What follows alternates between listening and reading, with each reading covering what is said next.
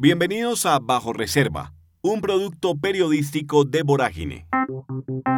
Los tentáculos de Mario Castaño no solo alcanzaban algunos de los ministerios más importantes del Estado, también tenían cooptados los organismos de control. La Contraloría y la Procuraduría se encuentran entre las entidades que estaban a disposición de las marionetas. Los tentáculos de Mario Castaño no solo alcanzaban algunos de los ministerios más importantes del Estado, también tenía cooptados los organismos de control. La Contraloría y la Procuraduría se encuentran entre las entidades que estaban a disposición de las marionetas.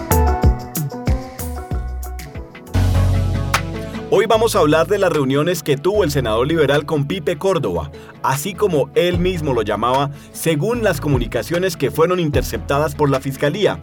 Y eso no es todo. Castaño también visitó al hijo de la procuradora en su apartamento. En el aparato judicial colombiano reposan cientos de miles de expedientes.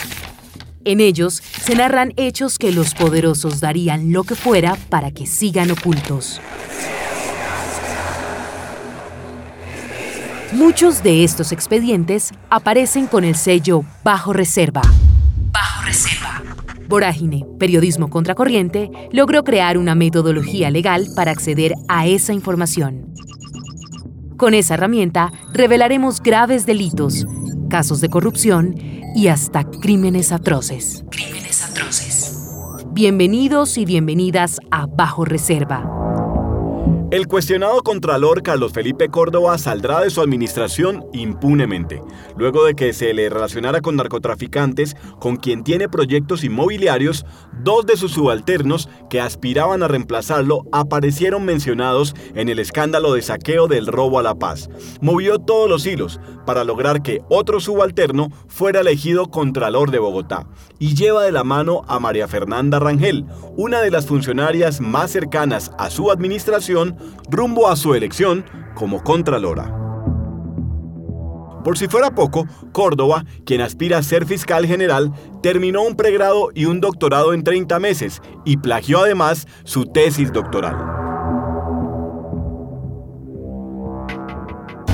El escándalo de corrupción por el que fueron capturadas 10 personas relacionadas con la red del senador liberal Mario Castaño también llegó a la Contraloría en el expediente judicial que reposa en la Corte Suprema y en la Fiscalía se menciona el nombre del Contralor.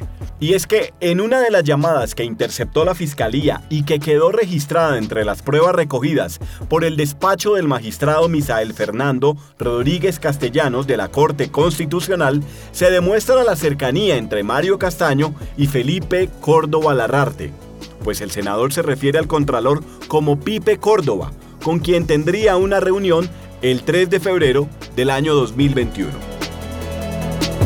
Pero esta no es la única llamada. En otra llamada, Mario Castaño le cuenta a Juan Carlos Martínez sobre otra reunión que tiene con el Contralor el 15 de febrero del año 2021. Mario le dice a Juan Carlos que tiene cita con el Contralor el día 15 de febrero del año 2021 en la tarde. Pero esas menciones a la Contraloría y el Contralor en los expedientes de las marionetas y del senador Mario Castaño son minúsculas si se compara con la cantidad de veces que el congresista visitó el ente de control. Vorágine consultó con la Contraloría General y encontró que Mario Alberto Castaño Pérez ingresó 39 veces desde la fecha de posesión del señor Contralor, que fue el 3 de septiembre del año 2018, hasta la captura del senador el 7 de junio del año 2022.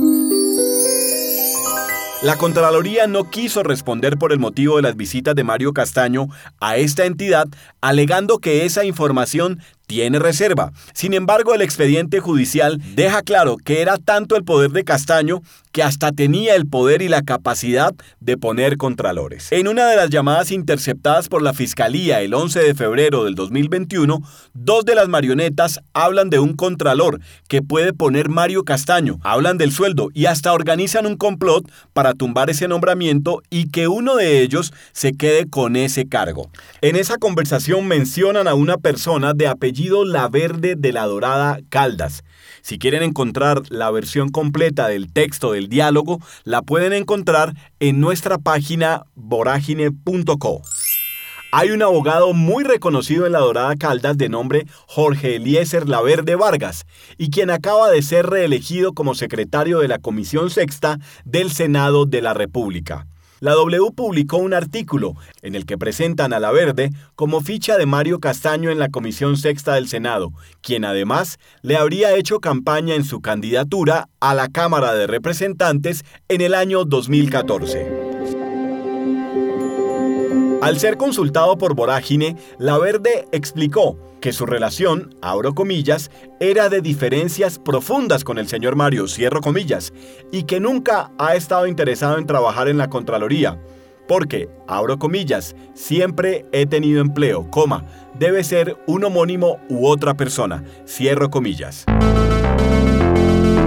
Si en la Contraloría llueve, en la Procuraduría no escampa. En el expediente judicial también queda expuesta la estrecha relación de Mario Castaño con su disciplinadora, la procuradora Margarita Cabello Blanco, con quien se reunió en su apartamento y de la cual hay una charla, un diálogo que ustedes también pueden encontrar en la versión web de vorágine.com. Y el acceso entonces a la procuradora no era exclusivo y directamente con ella, sino a través de su hijo, como también queda demostrado con esta llamada. Mario le dice a Juan Carlos que el martes 16 de febrero del 2021 tienen reunión con el hijo de la procuradora en el apartamento de él y que asiste su hermano Iván para que le acuerde. De esta manera, Contraloría y Procuraduría al servicio de Mario Castaño y la Fiscalía, infiltrada por su red criminal, como se desprende del expediente judicial. Bajo Reserva es un podcast de Vorágine, Periodismo Contracorriente, una producción de Ricardo Medivil para Virtua. En la producción sonora, Carlos Sanabria. Locución, Camila Gómez. Más investigaciones e historias en www.voragine.co y en redes sociales, arroba vorágineco. Gracias por escuchar.